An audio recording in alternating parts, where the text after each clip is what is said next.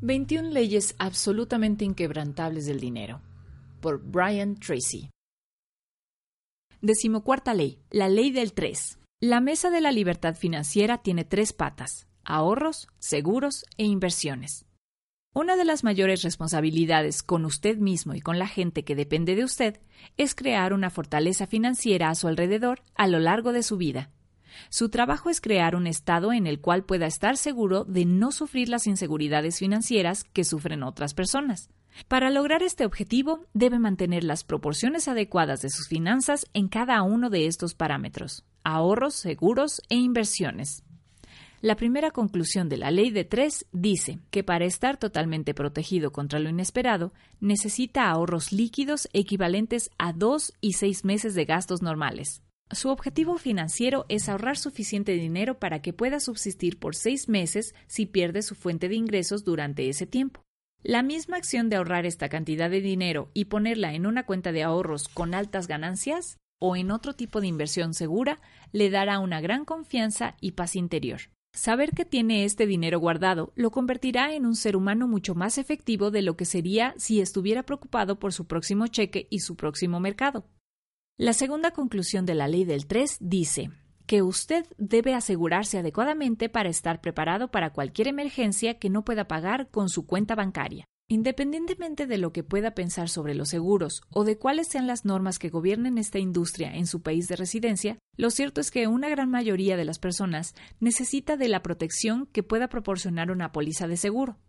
Es importante siempre contar con una cobertura apropiada de una póliza de seguro para protegerse contra una emergencia donde no pueda girar un cheque para cubrir dicha emergencia. Tenga una póliza de seguro de salud para usted y sus seres queridos en caso de una emergencia médica.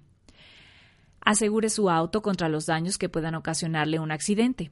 Asegure su vida de tal forma que si algo le sucede, las personas que dependen directamente de usted y de sus ingresos no queden desamparados.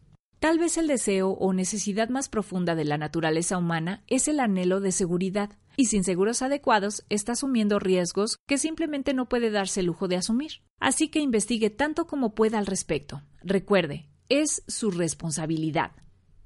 La tercera conclusión de esta ley dice que su máximo objetivo financiero debería ser acumular capital hasta que sus inversiones le generen más ingresos a usted de lo que gana en su trabajo. Su vida está dividida aproximadamente en tres partes, aunque éstas tienden a mezclarse entre sí. Primero están los años dedicados al aprendizaje, donde crece y se obtiene la educación formal o informal. Después están los años de la producción, aproximadamente desde los 20 hasta los 65 años de edad. Y finalmente vienen los años dorados, donde suele uno retirarse o pensionarse con una esperanza de vida de 80 años o más. La estrategia financiera más simple y más efectiva de todas es ahorrar e invertir su dinero a lo largo de su vida de trabajo hasta que sus inversiones le paguen más de lo que gana en el empleo. En este momento puede empezar a pensar en retirarse de su trabajo regular y emplear su tiempo administrando sus activos. Recuerde que el momento de su retiro tiene menos que ver con su edad cronológica y más con el que pueda vivir de la renta o de la fortuna que haya podido acumular a lo largo de su vida productiva. Esto puede parecer una estrategia muy simple para planear su vida, pero es impresionante ver cómo pocas personas la siguen y cómo muchas terminan a la edad de 65 años con muy poco dinero ahorrado. En los Estados Unidos, por ejemplo, la persona promedio hoy en día tiene un patrimonio personal neto de tan solo 31 mil dólares, además de su ingreso de seguridad social. No permita que esto le suceda a usted. Plan de acción. 1. ¿Ha visitado a un planificador financiero? ¿Sí o no? ¿Por qué? 2. ¿Tiene usted seguro de vida? ¿Seguro médico? ¿Sí o no? ¿Y por qué? 3. ¿Qué plan de ahorro tiene en este momento para sus años dorados?